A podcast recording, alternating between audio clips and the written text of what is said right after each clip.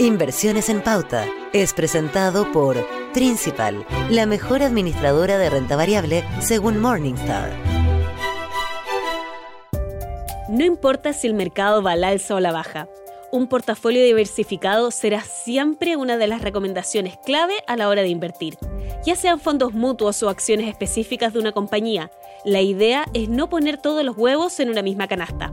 Por lo mismo, los ETF pueden ser un gran aliado al momento de elegir distintas alternativas de ahorro. Los ETF o fondos cotizados en bolsa son instrumentos que replican un índice accionario o una canasta de valores, pero a diferencia de un fondo mutuo, transan en un mercado bursátil como cualquier acción de una empresa, por lo que pueden ser comprados y vendidos con mayor facilidad. Hay ETFs que imitan el desempeño del indicador Dow Jones de la Bolsa de Nueva York, que reúne las 30 principales empresas de Estados Unidos. De este modo, a través de una sola acción, se puede apostar por las mayores compañías de este país.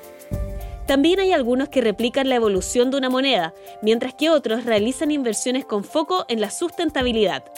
Hay tantos tipos de ETF como instrumentos de ahorro.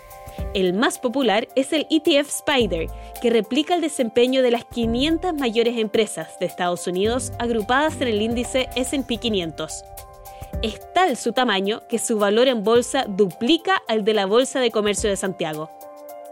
Los ETF se pueden comprar de manera específica, siguiendo el mismo camino que se utiliza para comprar una acción a través de un intermediario.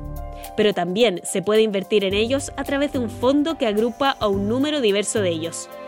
Cualquiera sea el camino, el consejo es igual, buscar asesoría experta para alcanzar los objetivos de ahorro. Inversiones en pauta fue presentado por Principal, la mejor administradora de renta variable según Morningstar.